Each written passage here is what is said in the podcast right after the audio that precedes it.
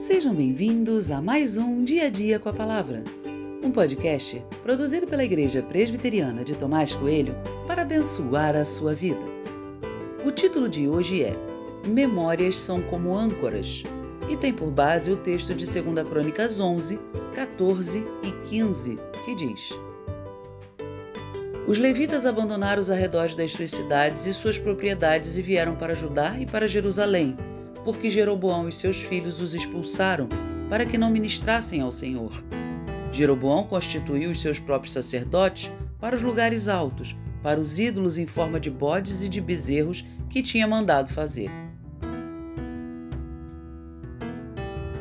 Geralmente, quando falamos da memória, mencionamos suas falhas e a preocupação com ela.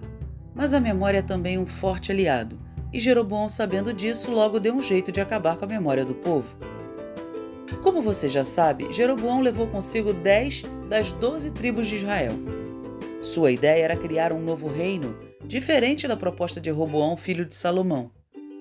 Jeroboão só conseguiu arrastar essas tribos porque Deus assim o quis. Mas Jeroboão se perdeu. Ao invés de buscar o Senhor, começou a fazer o que bem quis, e com certeza o final foi pior do que o início. As pessoas que seguiram Jeroboão de verdade acreditavam que as coisas seriam diferentes, e para melhor, mas não foram. E isso ativou a memória do povo.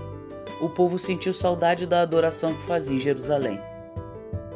Jeroboão, conhecedor do poder que essa memória tinha, proibiu que qualquer adoração fosse feita como no passado. Ele então criou ídolos com imagens de animais, criando uma memória nova para o povo. E ele conseguiu apagar a memória de muitos. Alguns não se renderam e voltaram para Jerusalém, mas a maioria ficou na idolatria. Memórias são importantes âncoras nos dias maus. Olhar para trás também tem significado de trazer à memória aquilo que dá esperança. Por vezes tentam matar nossas memórias, dizendo que tudo que fizemos foi ruim. Mas foi mesmo? Se você teve uma vida com Deus e querem te dizer que foi tempo perdido, não acredite. Que suas memórias o fortaleçam na hora difícil.